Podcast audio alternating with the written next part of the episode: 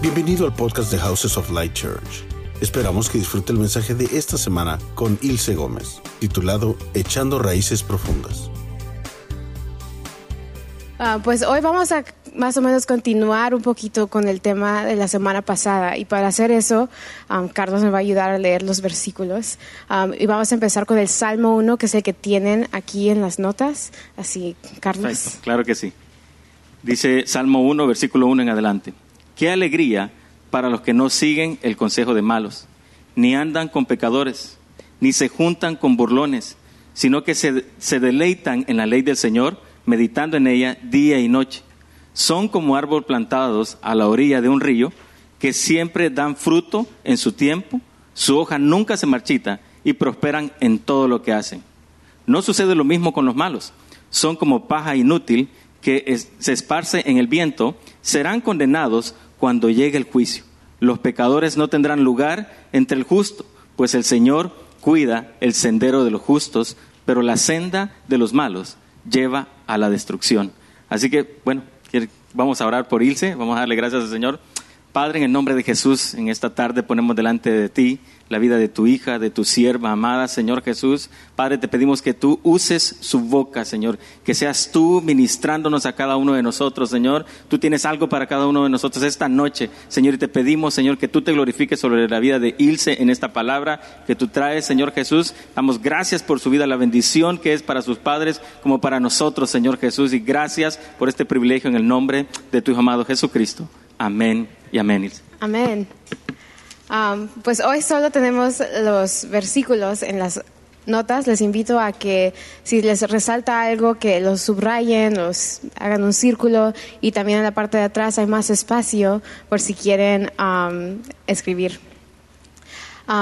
Pero no sé si se acuerdan, la semana pasada mi papá habló de un sueño que le dio el Señor sobre houses y teníamos aquí en la pantalla la, foto del árbol, ¿no?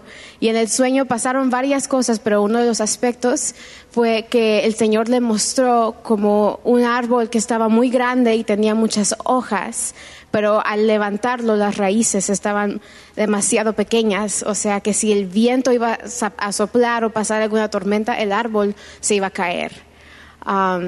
Y era como un, una ah, visión del el estado de cómo estaba nuestra iglesia, que hasta- ese punto habíamos crecido mucho en números, pero no habíamos profundizado en nuestra relación con el Señor de la manera que la verdad Él quiere en su corazón.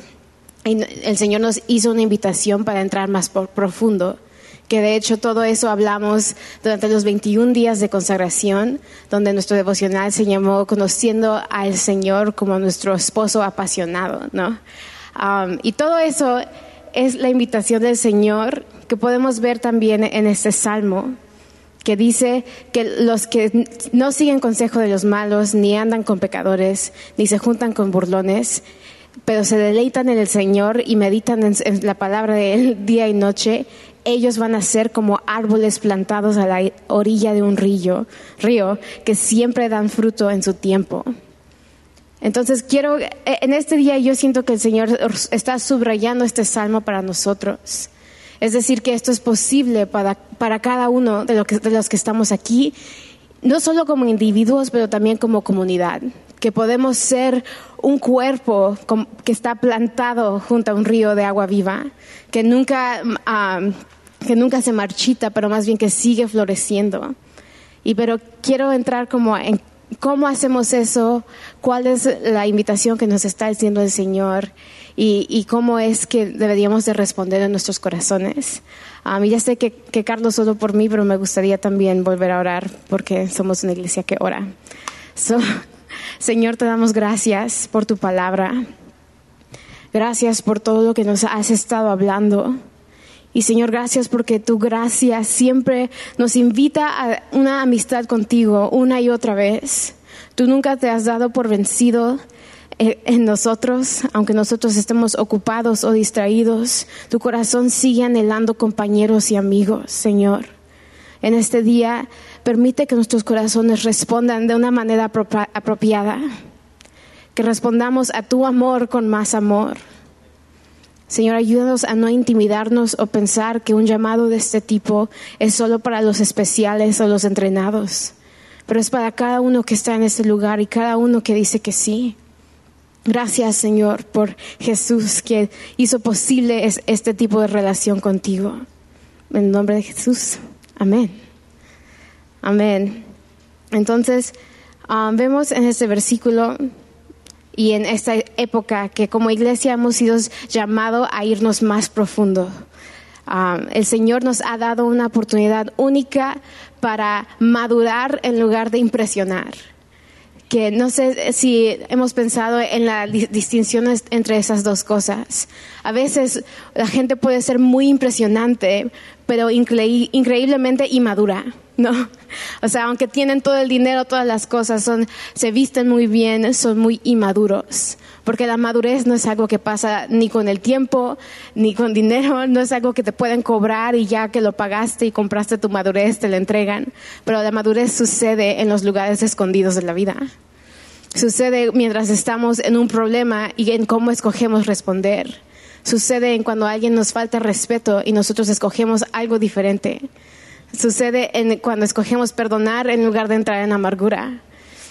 Y como iglesia el Señor nos está mandando, ok, tienen un edificio bonito, puede ser un lugar impresionante para una persona nueva, pero ¿será que son maduros?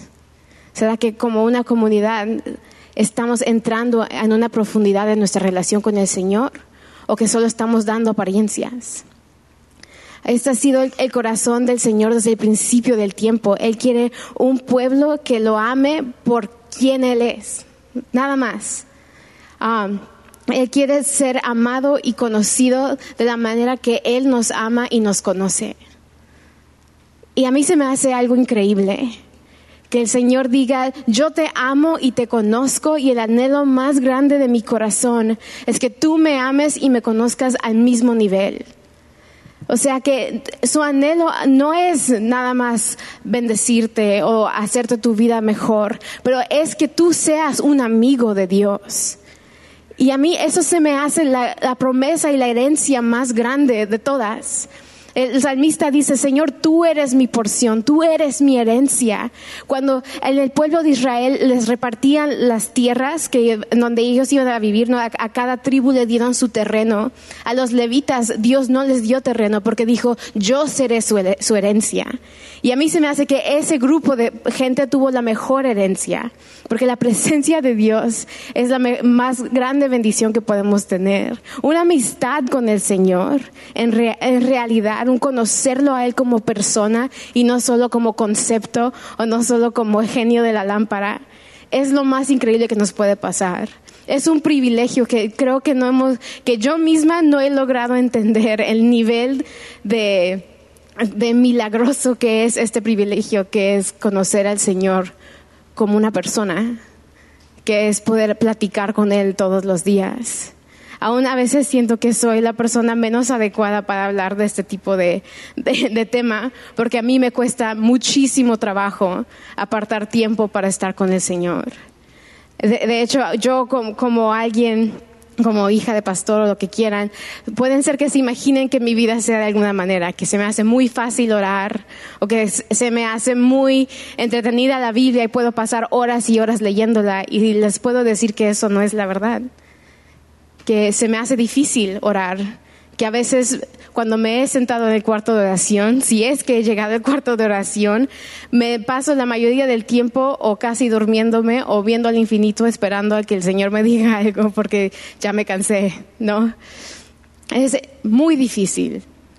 Y no estoy diciendo eso como para decir, pues ni modo, sí es difícil para, para mí, más difícil para ustedes, pero estoy diciendo que, que en este tipo de cosas todos estamos el mismo nivel la invitación es igual. No es cierto privilegio o cierto entrenamiento que hace que sea más fácil que tú te conectes con el Señor. Lo único que Él necesita es tu sí. Um, entonces hemos recibido esta palabra, esta imagen de este árbol con muchas hojas y no fruto. Um, y yo creo que el Señor, la invitación que nos está dando hoy de esa visión es de, de que paremos de tratar de enseñarle qué tan impresionantes somos y haciendo cosas um, para, para Él, ¿no? Nosotros yo aún en mi vida he hecho que hago muchas cosas, estoy en muchos ministerios, me involucro mucho y siento, mira Señor, cómo te estoy sirviendo, cómo está mi vida, cuánto te amo. Y el Señor dice, Ilse, yo no quiero que hagas todas esas cosas. Yo jamás te dije que te metieras a todos los ministerios. Yo lo que te dije o lo que he pedido es que si te sientes delante de mis pies. Yo lo que quiero hacer es que dejes, que dejes de trabajar para mí para poder platicar conmigo. Es como si llegaras a mi casa y pasara todo el tiempo enseñándote todas mis cosas, pero jamás, jamás me, me detuviera para platicar contigo. No sentirías que fueras mi amigo, pues sentirías como que te estoy tratando de convencer que soy una persona que vale la pena, ¿no? Que vale la pena pasar tiempo conmigo, vale la pena estar en mi casa, pero si tú ya veniste es porque ya dijiste que sí, ya dijiste que eres mi amigo. Y el Señor está como que ya llegué, estoy aquí, no me tienes que enseñar o no me tienes que comprobar que te ganaste mi amor porque ya te lo di. Entonces, um, Él nos invita a deleitarnos en la conversación con Él, en lugar de buscar que algún tipo de, de recompensa por estar involucrados con Él. Él nos invita a vivir en la plenitud y a ser como árboles plantados junto a ríos de agua. O sea, yo siento que a veces yo he tratado mi relación con el Señor con si yo llego y yo hago algo, tú me pagas con una bendición. Como que soy empleada de Dios, ¿no? Que llego, yo hago servicio y soy buena empleada y entonces Él, él me, me recompensa. Ni siquiera tiene que ser una bendición material. A veces la recompensa es que me ha sanado o es que me ha ayudado o es que me ha consolado.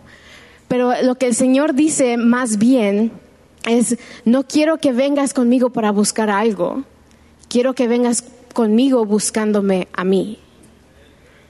Es muy diferente, ¿no? Todos tenemos amistades donde la, la persona solo nos habla cuando quiere algo, ¿verdad? Es como a mí, a veces había ciertas personas que me mandaban mensajes de texto y decían, hola Ilse, ¿cómo estás? Pero yo sabía que ellos no querían saber cómo estaba. Ellos solo querían decir, hola Ilse, ¿cómo estás? Y yo decía, oh, bien, ¿y tú? Y decían, bien, ¿sabes qué? Necesito que... Y de repente me pedían un favor, ¿no? Entonces yo jamás les contestaba, más bien les decía, ¿qué, qué, qué pasó? ¿Qué quieres? o sea, como que ya, no, o sea, no, no te hagas como que estás buscando mi amistad si yo sé que después de dos textos me vas a pedir algo. Y siento que a veces llegamos con el Señor así, como Señor, gracias por este día, gracias por mi familia, ayuda a mi mamá, cámbiala por favor. O sea, como que, como, como ese tipo de cosas que, que llegamos y, e inmediatamente entramos a pedirle favores al Señor. Y pensamos que tenemos una relación con Él. Pero si esa fuera mi relación contigo, tú no dirías que yo soy tu amiga. Si, si usted- ustedes nada más llegaran a pedirme a mí cosas, yo diría, oh, sí, esa persona X de la iglesia, como que la conozco sí por nombre, pero solo porque me pide cosas. ¿No? Eh, y, si- y y el Señor dice, no, mi, anhelo, yo amo darte cosas, pero no quiero que, la, la- que toda nuestra relación sea basada en que yo te he dado algo. Yo quiero que nuestra relación sea porque yo te amo a ti y tú me amas a mí.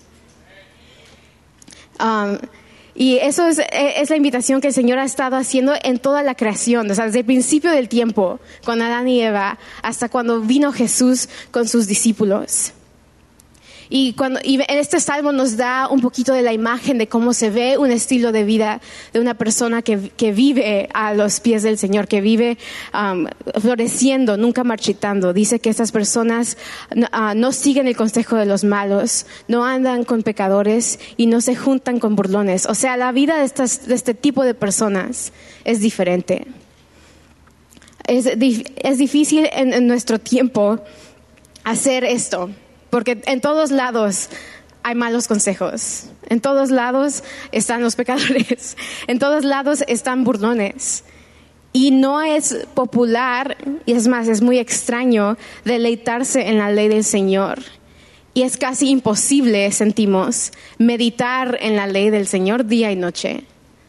Cuando leemos um, en el Antiguo Testamento, muchas veces um, el Señor les dice no, no borren, no se les olvide es, esta ley, más bien escríbanla en sus corazones, escríbanla en sus frentes, escríbanselas en las manos, dénselas a las siguientes generaciones. Y yo cuando leía eso, um, una vez dije, bueno, eso es, es, fácil para ellos, ellos tienen tiempo, o sea, no, no tienen tanto, tantas cosas que hacer, pero no, no, no se ha anulado ese mandamiento para nosotros no solo porque sentimos que nuestra época es más ocupada o que tenemos más preocupaciones o más cosas que hacer, que de repente se borran los mandamientos del Señor que son inconvenientes para nosotros.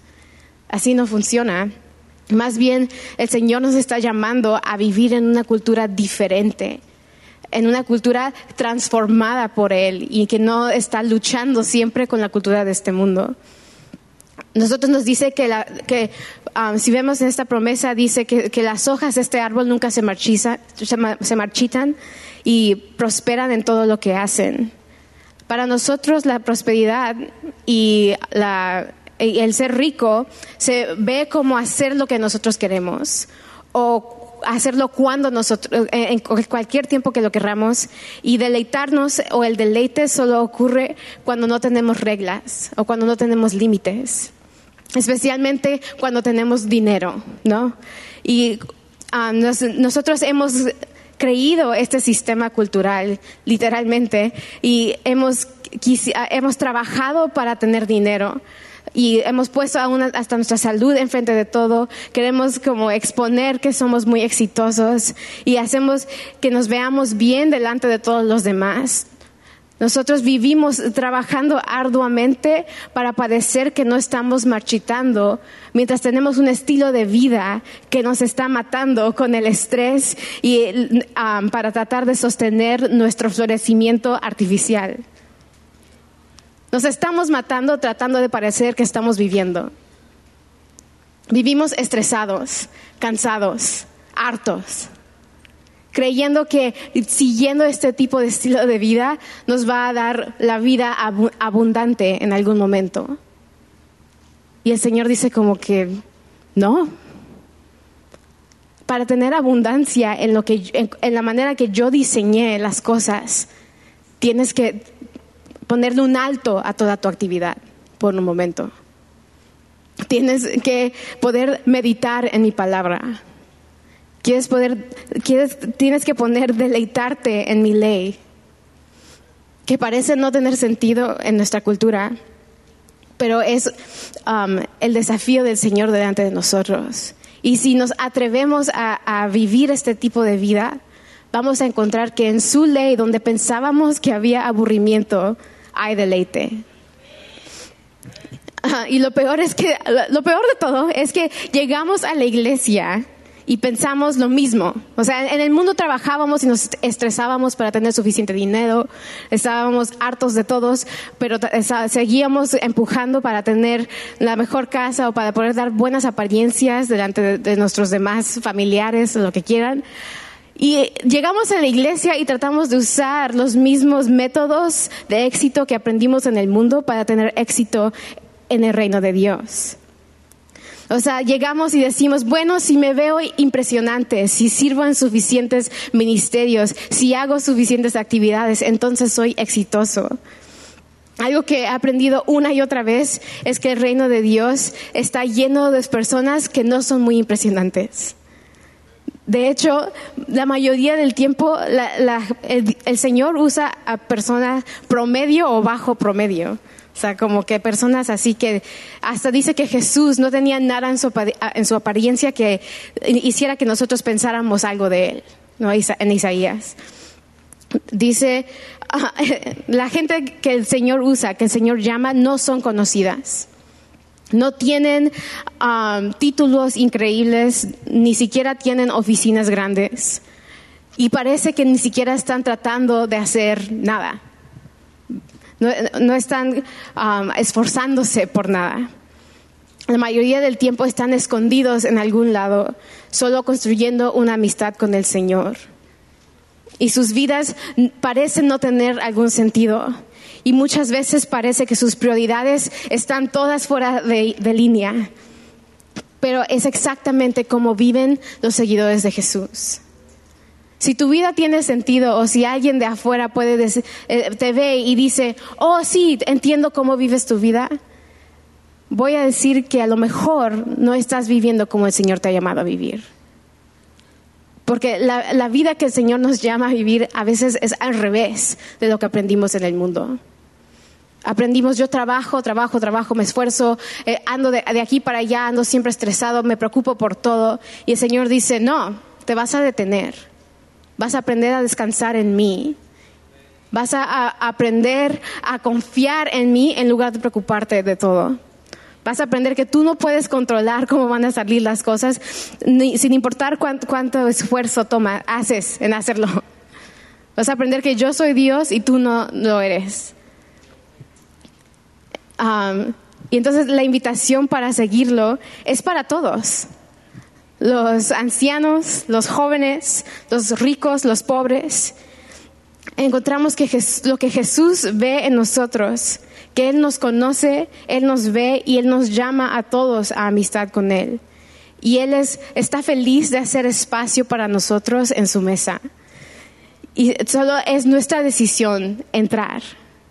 Podemos ver su corazón en una invitación que le hizo a un joven que tenía muchas preguntas en su camino. Y Carlos nos va a ayudar a leer la historia de ese joven.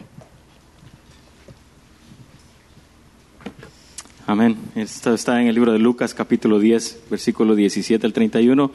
Y dice, cuando Jesús estaba por emprender su camino a Jerusalén, un hombre se le acercó corriendo, se arrodilló y le preguntó, Maestro bueno, ¿qué debo hacer para heredar la vida eterna? ¿Por qué me llamas bueno? preguntó Jesús. Solo Dios es verdaderamente bueno. Pero para contestar a tu pregunta, ¿tú conoces los mandamientos? No cometas asesinato, no cometas adulterio, no robes, no des falso testimonio, no estafes a nadie, honra a tu padre y a tu madre. Maestro, respondió el hombre, he obedecido todos esos mandamientos desde que era joven. Jesús miró al hombre y sintió profundo amor por él. Hay una cosa que todavía no has hecho, le dijo, anda y vende todas las posesiones y entrega el dinero a los pobres y tendrás tesoro en los cielos. Después ven y sígueme. Al oír esto, el hombre puso cara larga y se fue triste porque tenía muchas posesiones. Jesús miró su alrededor y dijo a sus discípulos, qué difícil es para los ricos entrar en el reino de Dios. Los discípulos quedaron asombrados de sus palabras, pero Jesús volvió a decir, queridos hijos, es muy difícil entrar en el reino de Dios. De hecho, es más fácil que un camello pase por el ojo de una aguja que un rico entre en el reino de Dios.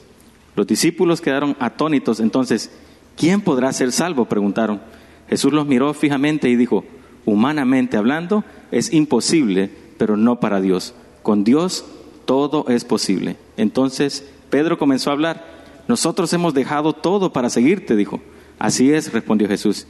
Y les aseguró que todo el que haya dejado casa o hermanos o hermanas o madres o padre o hijos o bienes por mi causa y por la buena noticia recibirán ahora cambio cien veces más el número de casas, hermanos, hermanas, madres, hijos y bienes, junto con persecución y en el mundo que vendrá. Esas personas tendrán la vida eterna, pero muchos que ahora son los más importantes en ese día serán los menos importantes y aquellos que ahora parecen menos importantes en ese día serán los más importantes. Amén. Gracias. Esta historia siempre se me ha sido increíble porque es muy fácil para mí indignarme con Jesús y decir, Jesús, este, este muchacho estaba súper bien, conocía todos los mandamientos, se sabía la ley y está diciendo como que te quiero seguir. Pero parece a, primera leída que como que Jesús le dice, pues ni modo, eres rico, vende tus cosas y good luck. O sea, como, como que, no sé, la, en, la primera vez que leí no entendí, creo, el punto de la historia. Y puede ser fácil, no sé, para, o se me hizo fácil a mí ofenderme con las palabras de Jesús y, y preguntar, como dicen los discípulos, entonces, ¿quién puede ser salvo? Casi sintiéndome como que Jesús estaba siendo injusto cuando él dice que ni, sería más fácil que un camello pase por el ojo de una aguja que un rico entre al reino de Dios. O puede ser que leemos este pasaje y muchos aquí dicen, pues yo no soy rico, no es mi problema. Pero quiero desafiar un poco esa idea, porque podemos ver que hoy en día nuestras posesiones y nuestro dinero, o, lo que, el contenido de nuestro, nuestra cuenta de banco, um, no, no es tan significante para nuestro, nuestra riqueza como la manera en que pasamos nuestro tiempo. En nuestra cultura ya no somos tan impresionados por lo que hacen, lo que tienen las personas, pero cómo usan su tiempo. No sé si les ha pasado a ustedes, pero a veces cuando yo platico con mis amigos de qué tan ocupada estoy, o sea, tanto tantas cosas que hacer. Dijo, oh, es que tengo una junta y luego no sé qué, y luego no sé qué, y luego no sé qué. Y de repente alguien siente que eso fue como un challenge, como que los, los desafían unas olimpiadas de, quién está más ocupado. Porque entran, bueno, yo tengo una cita del doctor, tengo no sé qué, no sé qué, no sé qué, no sé qué, y eh, al final del día eh, voy a estar súper cansado, ¿no? O llego al final del día y digo, bueno, yo ya estoy bien cansada. Y dicen, ay, no, yo soy más cansada. O sea, como que tenemos un, un cierto orgullo de qué tan ocupados estamos y qué tan cansados estamos. O sea, si yo estoy más cansada que tú, yo gano. I mean, maybe solo soy yo, maybe solo son mis amigos extraños, I don't know. Pero si les ha pasado a ustedes, es posible. Um, pero, y también parece que entre más rápido podemos hacer las cosas y más cosas podemos hacer en un día y cuánto podemos producir, nos sentimos mejor que cuando no podemos producir nada. Por eso a veces nos saltamos pasar tiempo con el Señor, porque sentimos que podemos hacer algo más eficiente con nuestro tiempo. Que esa hora nos puede servir para otra cosa que parece ser más importante. Pero si otra cosa parece más importante, mi pregunta es, ¿qué es lo que consideramos importante? Si, me estoy saltando esa hora para trabajar una hora más, es porque valoro el dinero más. Si me estoy saltando esa hora, como yo, para dormir una hora más, es porque en realidad tengo problemas de, estar muy cansada en cosas que no valen la pena. Entonces mi, pregunta es eso, o sea, ¿qué dice tu tiempo que consideras importante? Porque nosotros, puede ser que no seamos ricos como este, como este joven que tenía muchas posesiones, pero somos ricos en que tenemos mucho tiempo en nuestros días. Y mi pregunta es, ¿en qué estamos usando ese tiempo? ¿En qué estamos invirtiendo ese tiempo? En esta manera no somos tan diferentes como el joven rico, porque encontramos que ah, estatus, ¿sí? ¿No? Eh, en, lo que, en cuánto hacemos y cuánto tenemos. Si yo hago más que tú, yo soy más importante que tú. Si yo tengo más que tú, yo soy más importante que tú. Y encontramos estatus en lo que ayuda, en lo que nos hace ser personas que cuando los demás nos ven dicen, wow. O sea, que nuestra apariencia hace que la gente se asombre de quiénes somos. Eso es difícil, porque significa que nuestros valores ah, están un poquito más allá de los valores del reino de Dios. Ahora, este joven y muchos aquí en este cuarto no, no, no queremos ese tipo de vida, no queremos ser superficiales, no queremos definirnos de esa manera. Y él quería heredar la vida eterna para entrar al tipo de vida que Dios prometió para su pueblo tantos años atrás. Y él, como tú y yo, estaba bien, estaba haciendo las cosas bien. Él conocía los mandamientos de Dios, él las practicaba y aún puede ser que su pregunta era como para que Jesús lo afirme. ¿No? Así como que Jesús, ¿qué debo de hacer? Y Jesús dice, bueno, sigue los mandamientos. Y él pensaba, oh, yo ya sigo los mandamientos. Y pensaba que Jesús le iba a decir, bien hecho, está súper bien, continúa haciendo lo que, lo que estás haciendo y cuando te mueras vas a tener vida eterna. Y, y Jesús no le dijo eso. Entonces me imagino que se quedó como que, ah, Ah, ah, bueno, no es la, respuesta que, buscaba, me estás pidiendo más, no sé si puedo tener más. Entonces se fue triste porque tenía muchas posesiones. Um, y a veces, no sé si les ha pasado, a, mí me pasaba así con mi papá, ¿no? Mira, eh, decía como que ya leí esto o hice esto y me preguntaba así, y, siempre como, como buen coach me, me desafiaba a hacer más yo decía como que, bueno, es que te, ah, hice esto como para que me dijeras que ya estaba súper bien y que ya me podía ir a dormir, a descansar, ¿no? pero como, como buen padre, como buen coach, siempre decía, sí, pero puedes más. Y sí, pero, pero hay más allá, ¿no? Y al, al principio como adolescente decía, ay, nunca está satisfecho, nunca es suficiente, ¿no? Pero me di cuenta que es porque él veía todo lo que había dentro de mí y decía, no, es que tú puedes con más. O sea, lo que el Señor depositó dentro de ti es más grande de lo que tú te atreves a hacer. De lo que tú aún intentas, así con, con, mis, con mi energía mediocre, como que medio sacaba algo y decía, ¡tarán! Y, pero mi papá me conoce, ve los dones que el Señor me dio y dice, o sea, qué padre, pero tú puedes con más. Claro que sí. Y no era como que no esté satisfecho con lo que estoy haciendo, pero es que es tanto su amor por mí, tanto su, su corazón y su pasión por que yo cumpla la, el propósito por el que fui creada, que dice, claro que puedes con más. Y siento que, que Jesús vio, mira, la parte más asombrosa para mí de este versículo es que dice en el versículo 21, Jesús miró al hombre y sintió profundo amor por él.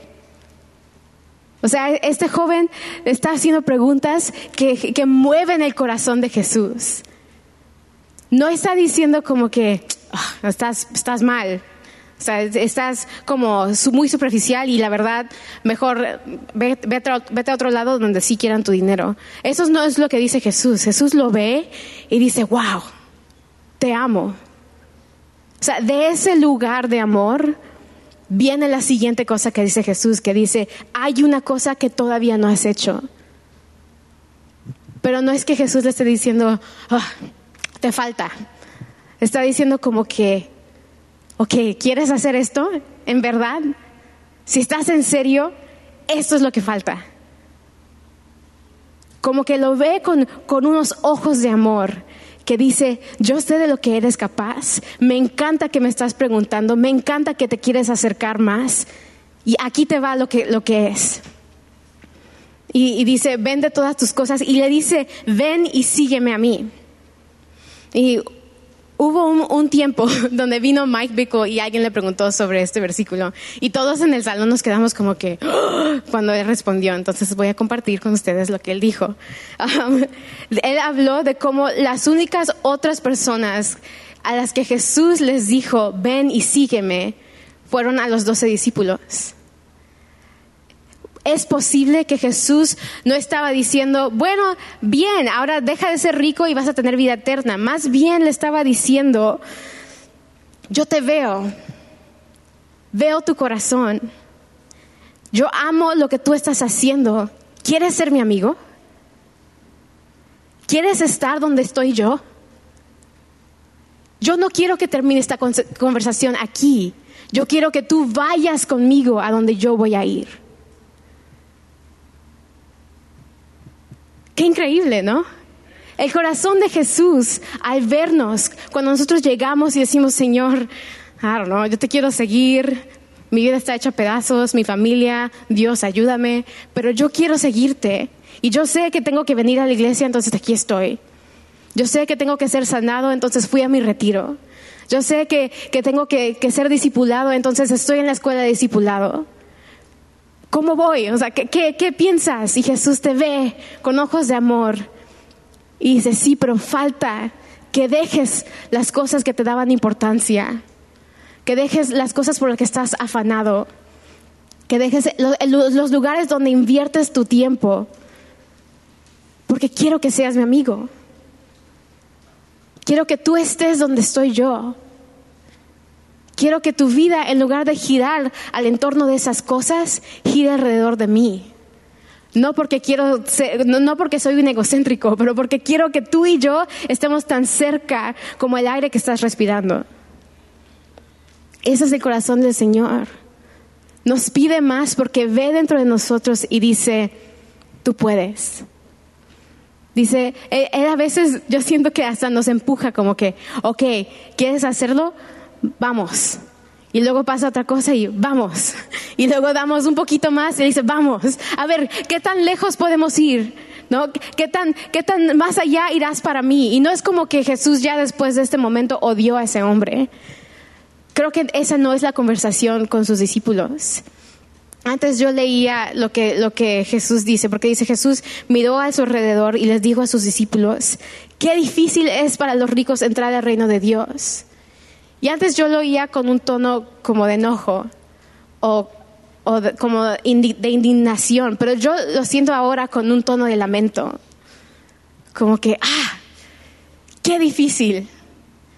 Como que, ah, perdí al que hubiera sido mi mejor amigo como, como que, chicos, esto me duele. Y, los discípulos se quedaron asombrados de sus palabras. Pero Jesús lo volvió a decir, les quiero decir, es muy difícil entrar al reino de Dios. De hecho, es más fácil que un camello pase por el ojo de una aguja que un rico entre al reino de Dios. Y siendo que Jesús no estaba diciendo que era muy difícil, como que era imposible, porque al final aún dice, para Dios todas las cosas son posibles.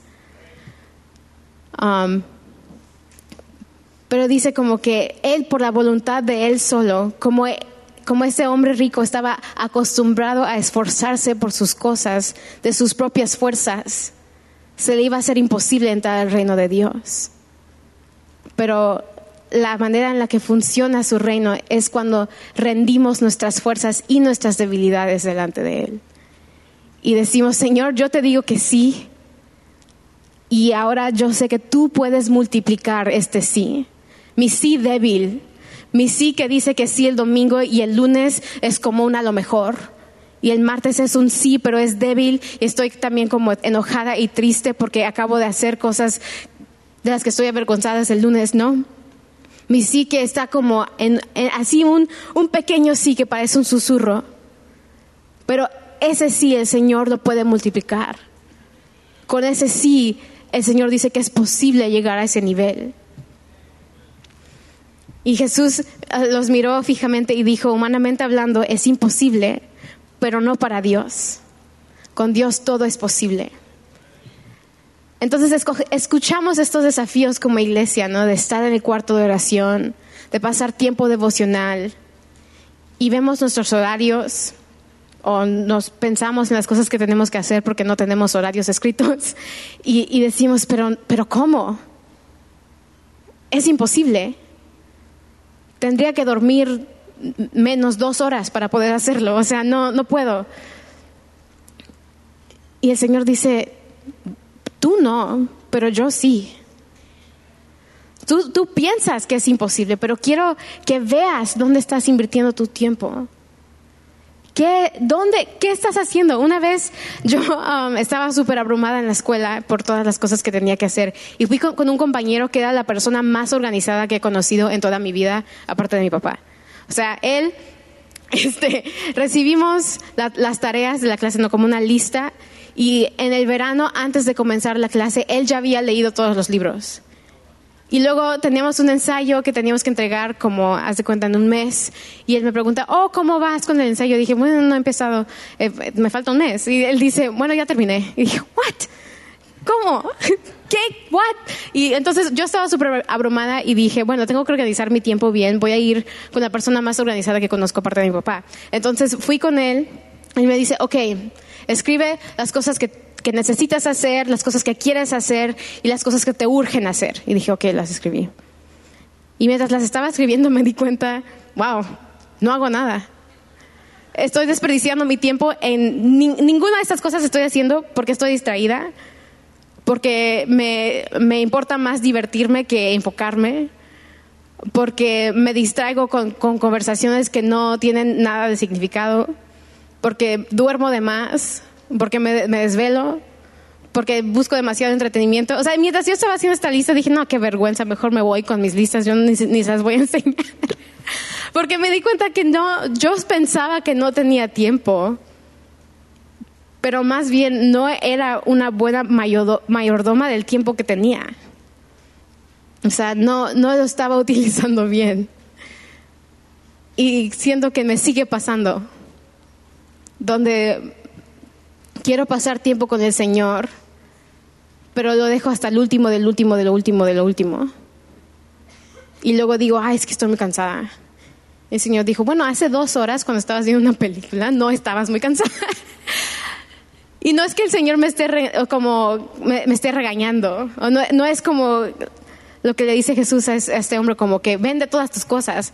Así es, tú puedes, hay más para ti. Él ve mi, mi pequeño esfuerzo y dice, ok, pero tú puedes más. Así como cuando yo le enseñaba algo a mi papá, ¿no? Así, tarán, y él me decía, ok, pero vamos por más. No es por lo porque lo que estoy haciendo no es suficiente o porque lo está menospreciando.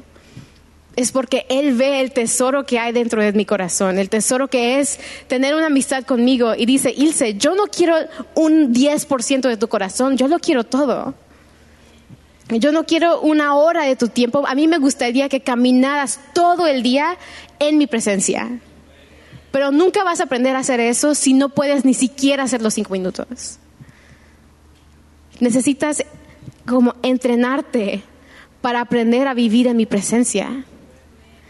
Mi profesora de los evangelios lo puso de esta manera. Dijo, tienes que tener una hora donde estés platicando con el Señor, porque así cuando Él te quiera decir algo, sabe justo cuándo decírtelo. O sea, si Él te quiere depositar algo extra, ya tienes un espacio que hiciste para que Él lo haga. A veces preguntamos, bueno, le pregunto a Dios algo y Él nunca me contesta. Y es porque nunca hacemos tiempo para que nos conteste. No, no hemos dado un tiempo donde el Señor sabe que esta es nuestra cita. Yo llego y tú llegas. Y en este momento vamos a tener una conversación.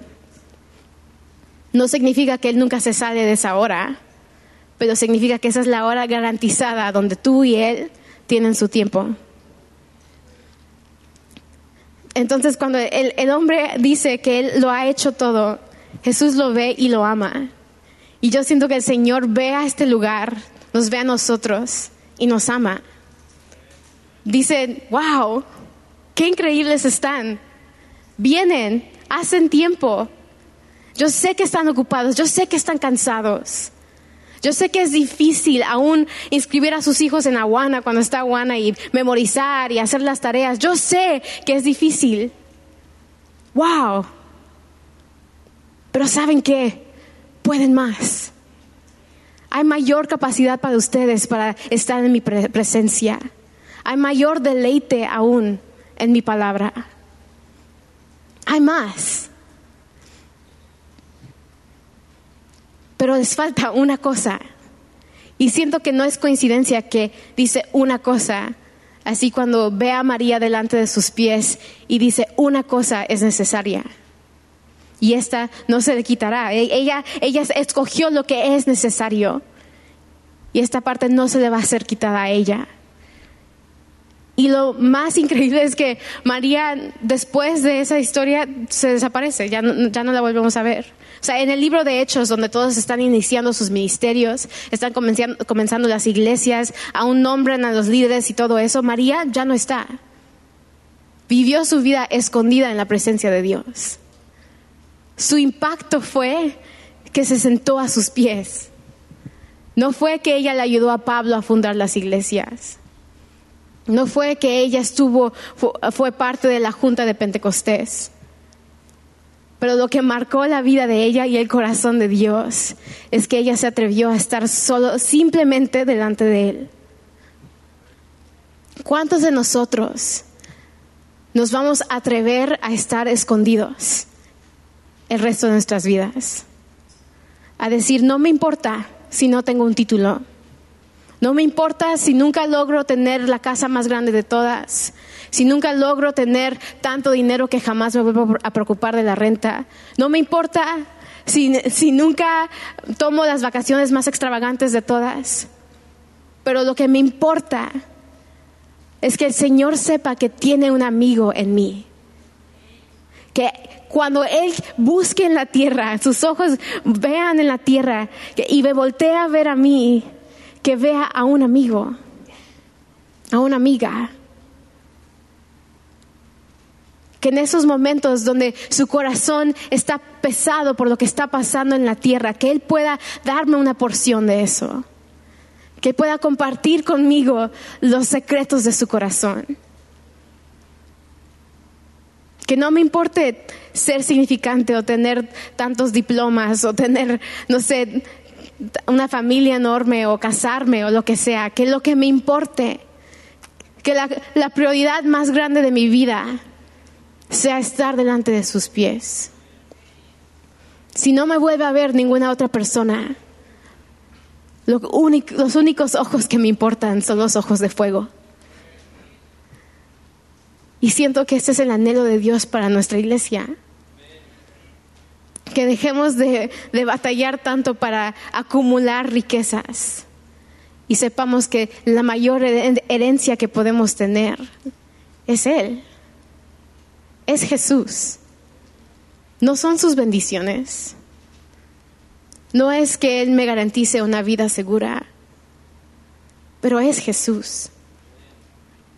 Yo hace un- como un mes, mi papá y yo fuimos a Wanting y le estaba contando que ah, se me hizo muy difícil últimamente cuando ah, salí de un noviazgo, porque yo había dicho, Señor, yo, yo me guardé, yo, yo hice todo bien, oré, you know, no- o sea, sentí paz para hacer esto, hice, chequé todas las, las cajitas, ¿no? Y aún así no resultaron las cosas. Y en, ese evento sentí que el Señor me desafió, como que, Ilse, ¿en serio hiciste esto solo para que te diera un buen matrimonio? Yo pensé que lo estabas haciendo por mí, porque sentías que yo era digno de que tú derramaras mi vida, tu vida a, a mis pies. Y dije, Señor, claro que eres digno. Tú eres digno de mi vida. Aunque nunca me case, aunque nunca las cosas salgan como yo me las imaginé, en este momento mi único sueño es Jesús. Cuando me pregunten qué, van qué vas a hacer o de qué va a ser tu vida, mi única respuesta es amar a Jesús. Lo demás no importa. Y no es que menosprecie las otras cosas, lo demás será una bendición. Pero si mi vida no mueve el corazón del cielo, no vale la pena vivirla. Porque para mí mi mayor tesoro es la presencia de Dios. Es que Él cuando vea la tierra, me vea a mí y diga, Ilse, ella es mi amiga. Y yo quiero...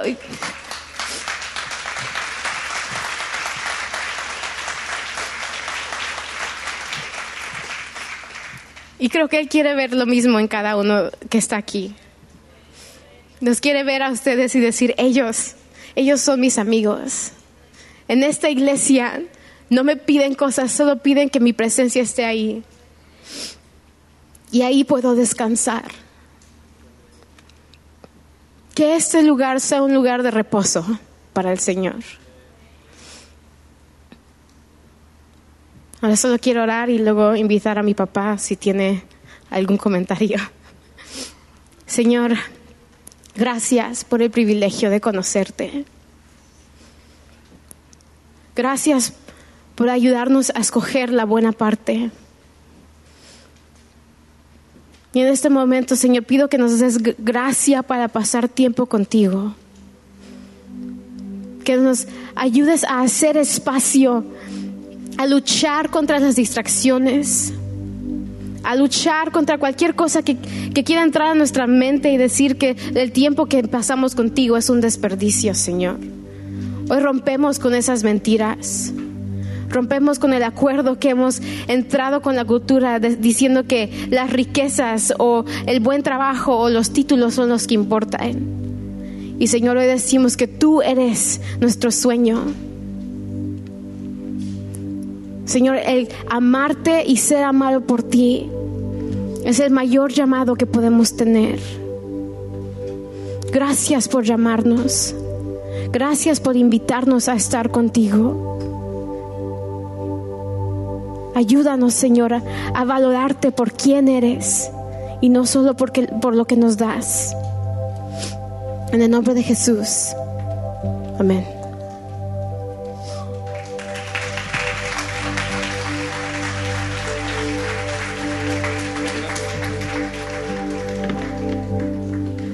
Wow, qué tremenda palabra, ¿verdad? Agradezco mucho a Ilse su vulnerabilidad. Y uh, yo quería hacerte una pregunta a ti y tal vez, a ver si puede pasar Ángel, yo creo que Heidi, tal vez, bueno, Anthony y Carlos, vamos a, quiero tener una conversación aquí porque yo creo que uh, muchas de las cosas que dijo Ilse son bien significativas y me gusta detenerme un, poquitito y poder, pero, uh, pensar, hasta acá. Este, um, Gracias por, por compartir tu, corazón, hija. Y yo estaba, estaba pensando en muchas cosas que dijiste, son bien profundas, ¿verdad? Bien tremendas. Bien, bien, bien profundas. Y hubo algo que, que, yo quiero comentar con todos, a ver qué, es lo que sienten, ¿no?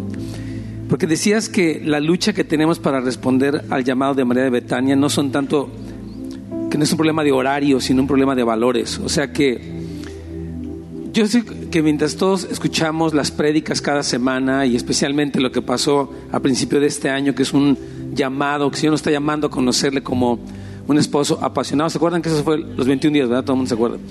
Entonces, pero yo creo que tú estás tocando, hija, como la, el meollo de, del asunto, la, la parte central, porque a veces no sucede. Yo sé que muchos están luchando por, por eso y por eso están aquí, porque quieren y tienen un deseo pero a veces por alguna razón no pasa, ¿verdad? Y yo creo que tiene mucho que ver con lo que tú decías, ¿no? Que la crisis o, la, o la, el, el, problema no es, un problema de horario, no es un problema de...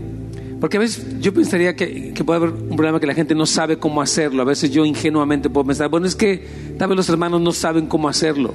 Y yo trato de darles, por ejemplo, como un tema muy específico, el punto 1, 2, 3 y 4, tomen cinco minutos y lea. Es más, les hemos dado muchos devocionales, ¿verdad? Tratando de que, hermano, que, que, el problema no sea que no sabe cómo, porque estoy tratando, pero yo creo que el problema es más profundo. Entonces quisiera tal vez que todos comentaran un poco y tal vez como un testimonio, porque te, te agradezco tu, tu, sinceridad y tu vulnerabilidad de contarnos lo difícil que es para ti, ya lo difícil que ha sido, cómo Dios te ha llevado en esta relación con Él que ha sido tan increíble, pero eh, entonces tú sientes que no es un problema de horario, ni, ni siquiera de nada, sino que tiene que ver con lo que hemos valorado más que otra cosa. Uh, sí, yo siento que, um, o sea, lo, lo, que amas se vuelve lo que, como lo que quieres y lo que quieres forma cómo, cómo usas tu tiempo, ¿no? O sea, cuando, cuando quieres tener más dinero trabajas más, cuando quieres um, tener un título estudias. Sí. Um, y, y, luego, o sea, de, debajo de eso hay más valores. Por ejemplo, siento que un título me va a dar significancia o me va a dar un mejor trabajo, entonces valoro más como, o sea, como yeah. todo lo que hacemos vienen de, de, lo que aprendimos a valorar más que todas las, las Ahora, cosas. Entonces tú dirías que valoramos más las otras cosas porque no conocemos el, el gran valor de Cristo. O sea, ¿será que um, ¿por qué valoramos más un título? ¿Por qué valoramos más este tipo de cosas uh -huh. y no valoramos pues esto? O sea, ¿tú crees que tengan que ver con qué? O sea, ¿por qué crees que, que, que exista esta crisis de valores? O sea, estos valores uh -huh. mezclados. Siento que uno es porque es, es lo que vemos sí. en la cultura pero la otra cosa también puede ser que sentimos que el llamado de valorar a Jesús de esa manera es solo para ciertas personas, ah, para los pastores, para los líderes de casa de oración. Y entonces cuando vemos a nosotros mismos decimos, bueno, yo no tengo que ir tan hasta allá porque yo no soy pastor o mm. no soy, que, o sea, el que me da clase a los niños. Entonces siento que pensamos como que no es tan necesario para mí, que es como como yeah, contigo. Ya, yeah. yeah, como que es una cuestión de identidad, ¿no? De que tal vez es que, que quienes tenemos que hacer esto de, de, buscar una amistad con Dios y de guardar silencio, somos como un cierto, es un poco tal vez como la mentalidad de la, de la religión tradicional, ¿no? Que, como que el sacerdote es el que tiene que ser muy santo y los del pueblo pues somos, ahora sí que la raza, ¿no? O sea, somos como que pues ya nosotros somos la pura raza y todo el mundo ahí, ¿no? Y ellos sí que le echen ganas con Dios, ¿no? Anthony, que danos un poquito de esas. Yo creo que la, estoy haciendo dos preguntas para los demás que están aquí. Que entonces quiere decir, porque mi, mi punto aquí fue, y yo tratando un poquito de condensar, que hay mucho que hablar, pero no, obviamente no tenemos tiempo, pero entonces tú consideras que las luchas que tenemos para responder al llamado de, de María de Betania no son un problema de horario, sino un problema de valores. Como joven, por, por sí. No, um, pues ahorita que estaba ahí sentado, antes de, de, estar aquí en alabanza, estaba en una lucha con Dios en que, como por, ¿por qué estoy en la posición que estoy ahorita? No, no como líder de joven, ah, más como mi posición, como tengo 28 años, todavía estoy con mis papás, todavía estoy como, como miro a mis amigos que, como que también fueron a la universidad y eso, y que han salido, que han sobresalido, y yo, yo digo, Dios, yo te he dado mi vida, ¿y por qué estoy en esta posición ahorita? Y, y como que Dios, en todo lo que dijo Ilse, como que me contestó, ¿lo estabas haciendo por ti o por mí? Igual. Y, y digo, mis valores no estaban en mí, no estaban en ti. Y, es una lucha que tuve por los últimos tres días. Y, hasta ni podía dormir. Y, y ahorita como que Dios me estaba como viendo como, ¿por qué lo estás haciendo? Si lo estás haciendo por mí, ya, ya lo hiciste. No te preocupes, sigue amando, sigue estando en mi presencia. Y no te preocupes, confía en mí y, todo lo demás será añadido. Y...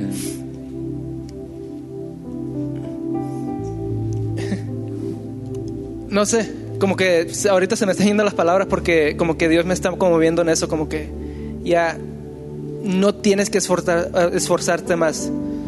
Con el simple amor, lo que hagas va a ser valorado por mí. Y amén, gracias. también para mí.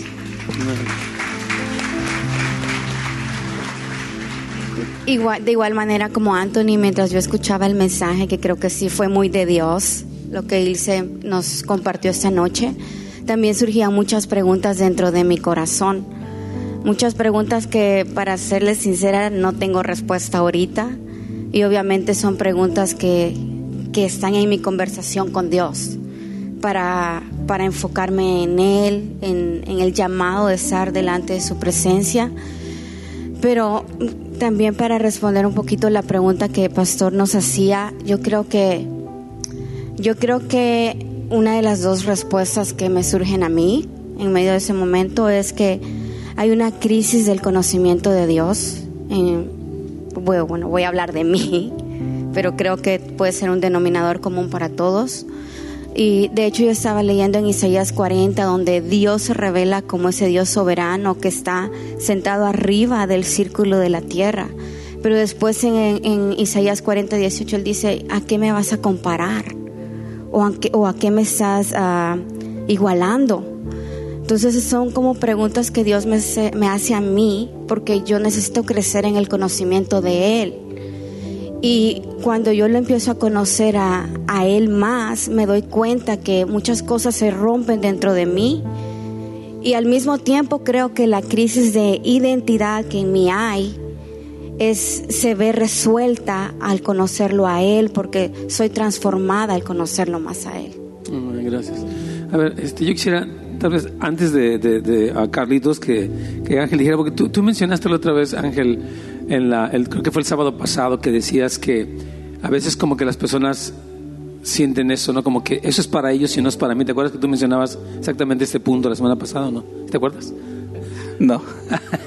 sí, tú, decías que como que algunas personas no se sienten parte de la familia, oh, como que se sienten un poco fuera y que decías que como que tal vez ah, eh, en eso es como que nuestra falta de, de identidad como una comunidad llamada a hacer esto también nos puede ser como un estorbo. ¿no? O sea, respondo un poco a la pregunta, pero yo, yo bueno, si ya te acordaste, yo creo que ya se sí, Pero sería bueno.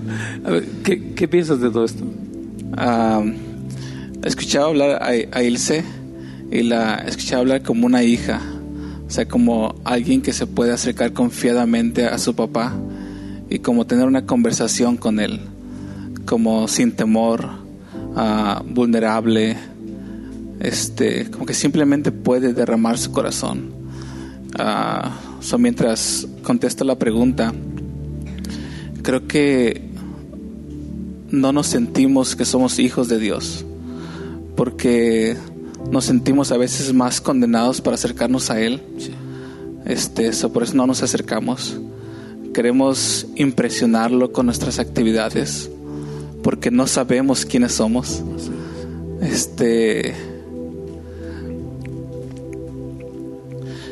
como que simplemente queremos llenar nuestro día de actividades para decirle, Señor, yo soy alguien importante. Cuando Él simplemente nos dice, tú ya eres alguien importante porque eres mi hijo y eres mi hija. Y no sé, mientras se hablaba, pensaba en las personas que se dedicaron a una sola cosa. O sea que el Señor las presenta o el Espíritu Santo las resalta como que se dedicaron a una sola cosa. Y no resalta a sus discípulos, no resalta a los sacerdotes que tenían muchos títulos, resalta a María, una mujer que era una ama de casa, resalta a Simeón, un hombre que simplemente escogió vivir a los pies de Jesucristo, resalta a personas simples que simplemente dijeron sí, a, como a entregarse al Señor. Y yo quisiera decir como podemos seguir este paso uno, dos, tres y cuatro para, para como apartar nuestro tiempo, pero la verdad es que no sé cómo, porque yo tengo mi hora, en mi horario, tengo tiempo específico para pasar tiempo con el Señor, para estar en silencio con Él pero a veces las actividades opacan este tiempo.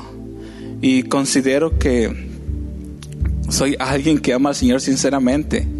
Y como que digo, Señor, yo quiero amarte, yo quiero ponerte como mi prioridad. Pero más sin embargo, hay días que paso, uh, paso, uh, como que no paso este tiempo delante del Señor. So, a veces simplemente al final del día cuando no hablé con él, le digo, Señor, necesito de tu ayuda. No sé cómo organizar mi agenda, no sé cómo organizar mi horario, pero te amo sinceramente y necesito de tu ayuda. Amén. Ah, muchas gracias. Ah, y ahora sí quisiera que tal vez que Carlos nos comentara algo. Él tuvo una experiencia, tuvimos la clase de, el, jueves tenemos una clase con los líderes sobre el SEM, o sea, que es de los últimos tiempos, y nos comentaba una experiencia que tuvo esta semana bien, bien interesante. Yo creo que les va a servir mucho a, todos. Bueno, a mí me sirvió mucho lo que Carlos compartía. Eh, y me gustaría mucho que nos hablaras de eso. Y si aparte quieres decir algo más, por favor, sí, Sí, pastor. Ah, conforme él se hablaba, sentía que el Señor me preguntaba, ¿por qué haces lo que haces? ¿Verdad? O sea, sentía como confrontado de parte de Dios, ¿por qué lo haces? ¿Lo haces por mí o lo haces por qué? ¿Verdad? Y en realidad siento que en, mi vida realmente, ¿no? El Señor me habla, realmente me, me hacía ver lo que comentaba el jueves, ¿verdad? A veces son, ponemos otras cosas por prioridad, los afanes, o sea, como tú decías, no es el tiempo, sino que es, son otras cosas. Y lo que pasaba, lo que me pasó fue, yo le comentaba pues, a Pastor, yo estoy en, buscar la presencia del Señor. Quería callar mi alma porque dije, Señor, yo quiero escucharte y quiero aprender a callar y, a escuchar tu voz. Y en esos momentos donde el Señor, yo estaba batallando 15, 20 minutos, que dentro de mí hablaba y hablaba realmente, decía yo, quiero callarme. Y llegó el momento, ¿no? Donde realmente pude callar. Y sentí cuando el Señor me, me decía, ¿no? Este, me decía, me encanta esto. Dice, y me hace la pregunta a mí, ¿te encanta a ti? ¿Quisieras más? ¿Verdad? Y eso me pegó duro a mí realmente. Digo, tengo que aprender a callar y a deleitarme en la presencia de Dios. Y eso es lo que realmente eh, Dios sigue confirmando, ¿no? El día de hoy realmente. Sí, yo, algo que siento, hermanos queridos, ah, y se los quiero comentar, es que siento que como que Dios nos está llevando a hacer una pausa en nuestras prédicas y en todo, como un reset realmente porque Dios quiere que nos detengamos un poco como iglesia. La semana pasada decíamos que Dios dio un sueño diciendo, miren, no es, ustedes no se trata de que sean personas que impresionan, como dice, decía, por su edificio, sus actividades, sus retiros, que son increíbles, han sido preciosos, pero más que nada es lo que está pasando por debajo, la raíz de ustedes, donde ustedes están profundizando en una vida con Dios y estamos viendo que no es fácil. O sea, todo lo que se ha compartido ahorita es una lucha. Pero ya lo que quiero decirles, hermanos, es que el simple hecho de que tú te realinies, yo veo que Dios ama el que, el que nosotros nos realiniemos y decimos, Señor, queremos esto y vamos a contender, vamos a, a poner nuestro corazón en esto. No es como, fíjese muy bien, por favor, quiero que pongan mucha atención con esto. No es como que voy a hacer esto para ganarme la bendición, porque todas las bendiciones se las ganó Cristo. O sea, nosotros no tenemos, como él se decía, Señor, voy a trabajar mucho para que hagas algo por mí. No es eso. Es que ya Cristo se lo ganó todo y estamos respondiendo al amor de Dios. Entonces yo creo que hay un llamado, hermanos queridos, de de que podamos realmente responder este llamado. O sea, que no, a una prédica más, ya pasaron los 21 días, ahora sí que, ¿qué sigue, no? Y dice, Señor, no, no, no, espérense, espérense. Yo quiero que esto pase en sus vidas. Porque al final de cuentas, hermano, lo, que nos, va a sostener en las tormentas personales que, que vivimos, las tormentas que vienen, es que estemos arraigados en Cristo. Se los voy a repetir otra vez, lo que nos va a sostener, hermanos, cuando en las tormentas que vivimos, todos tenemos tormentas, a veces económicas, a veces de salud, a veces familiares, a veces de todo. Y la Biblia dice que vienen tormentas más fuertes en el último tiempo. Habla, estamos hablando y vamos a volver a hablar del Apocalipsis, de, de- de- del- de- del anticristo y de la ramera, todas cosas que. Pero la única forma en la que vamos a podernos sostener es que estemos conectados. Y eso es algo que Dios quiere que pase en ti. Y hacerlo implica tiempo, aprendizaje, comunión, ser sinceros como Él se está hablando y todos están hablando. Yo siento que eso es lo que nos va a permitir eh, que realmente entremos en este lugar, hermano. Dios quiere que entres en ese lugar. No que sea rollo, que sea real para ti. No sé si quieres añadir algo más, Ilse María. Sí. Por favor. Um, creo que dentro de la conversación a veces se puede sentir como que estamos pidiendo añadir algo o como cuando pensamos en las prioridades, esto me pasaba a mí, que pensaba como en una lista de cosas y que tenía que mover toda mi lista para poner a Dios encima. Um, pero una vez tuve una conversación con alguien que me dijo, creo que la vida con Dios no se trata de tenerlo primero, pero más bien poner, ponerlo en el centro. Que todo lo demás, o sea, que en lugar de ser una lista, sea como que Él está y todo lo demás surge de mi relación con Él. Amén. Entonces no se vuelve una cosa más que hago, pero se vuelve eh, um, the source, El, el- el origen, la fuente. el- la fuente de donde todo lo que hago sale. Um, y siento que eso ayuda a, quitar la presión un poco de que tiene que ser de, de una manera específica, como me tengo que levantar a las 3 de la mañana. Siento que es como que cuando encuentres el centro de tu vida y, me- y el Señor sea lo que esté ahí, entonces como que todo lo demás se vuelve Sí. alrededor de eso. Sí, No, no es como que, ok, voy a como añadir una cosa más exactamente. pero es cómo hago que mi vida, todo lo que haga, salga de mi relación con Jesús. Ya, yo creo que eso es súper importante. Eso que está diciendo Ilse. De hecho, yo hablaba el martes con los líderes y ya con eso estamos terminando casi. Y de- yo les decía que tenemos que arrepentirnos porque realmente no lo amamos. O sea, el Señor es como un accesorio. O sea, Señor, yo te tengo, como decía Ilse, para casos de emergencia. O sea, tengo problemas con ella. Y estamos muy mal, estamos divorciándonos y ya no nos aguantamos y, y nuestros hijos andan muy mal, andan en las drogas y este ya no quiere nada. Entonces como, ven Dios y arréglame esto, ¿no? Y, y yo creo que Dios dice, es que no es así, porque si tú cambias, fíjate bien eso que te voy a decir, si tú lo pones en el centro, Dios empieza a obrar primero en ti y luego a través de ti. Porque nos encanta, arregla a fulano, arregla a mengano, y a mí pues, ahí tengo una que otra cosita, pero arréglalos a todos, ¿no? Y apúrate porque ya me sacaron bien, ya hasta me quiero divorciar. El Señor, es que no, yo quiero tener una relación, que yo sea el centro de tu vida, y cuando yo soy el centro, porque realmente no me quieres como el centro. No me, no me quieres, crees que no me necesitas como el centro. Crees que tú tienes mejores ideas que las mías en cuanto al dinero, en cuanto a los hijos. Tú crees que tus ideas son mejores. Yo quiero decirte que mis verdades son mejores que los tuyos. Y yo siento que sí, yo le decía a los líderes este martes, tenemos que arrepentirnos y que realmente no lo amamos como debiéramos amarlo.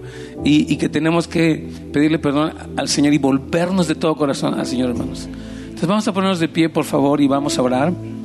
Yo quisiera tal vez pedirle a Ilse que nos apoyara ah, para orar y tal vez hacer un llamado de los que de los que dicen, Señor, yo realmente quiero ponerte en el centro, yo realmente quiero eh, amarte, no, no usarte. Si alguien quiere eso, yo voy a pedirle que si quieren unos pasar aquí o levantar su mano, que sea, me encanta lo que dice el hermano David Demen, hagan un movimiento, hagan algo donde dice yo quiero, no solamente lo oí, ajá, sino que yo realmente quiero. Si alguien quiere, por favor, vaya pasando. Y, y no quiero forzarlos ni presionarlos, simplemente quiero orar por los que estén dispuestos, porque esto no es como que para el que sea decir no, sino yo quiero, yo quiero.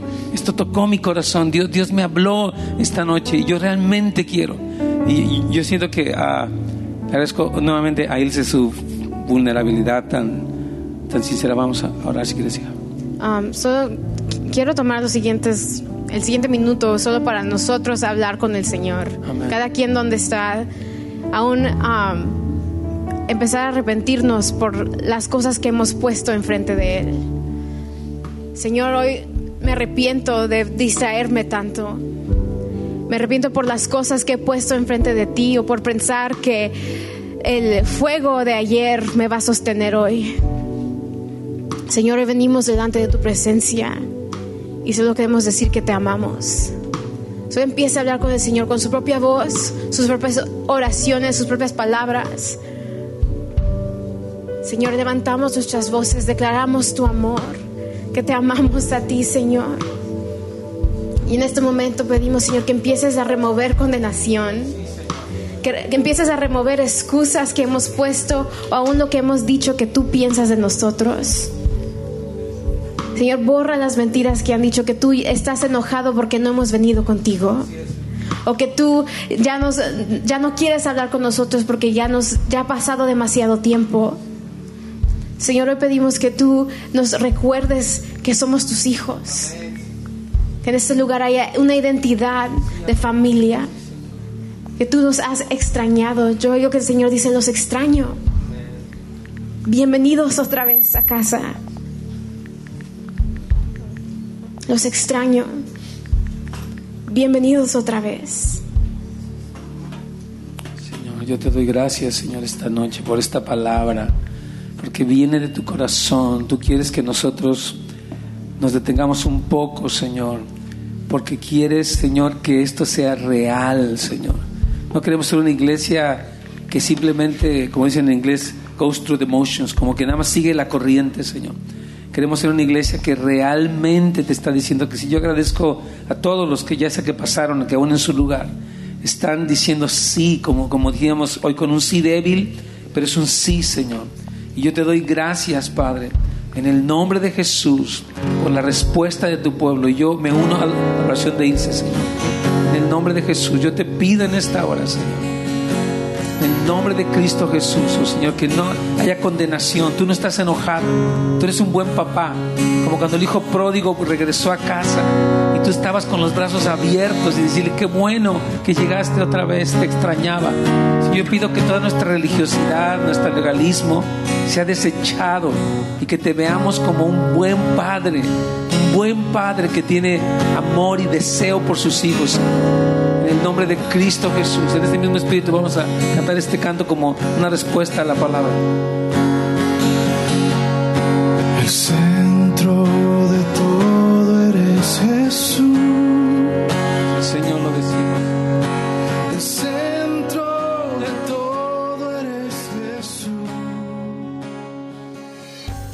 Gracias por sintonizar nuestro podcast. Esperamos que hayan sido animados y fortalecidos. Para más información de nuestro ministerio, recursos y horarios, visite www.housesoflight.org o encuéntrenos en Facebook. Muchas gracias y que Dios los bendiga.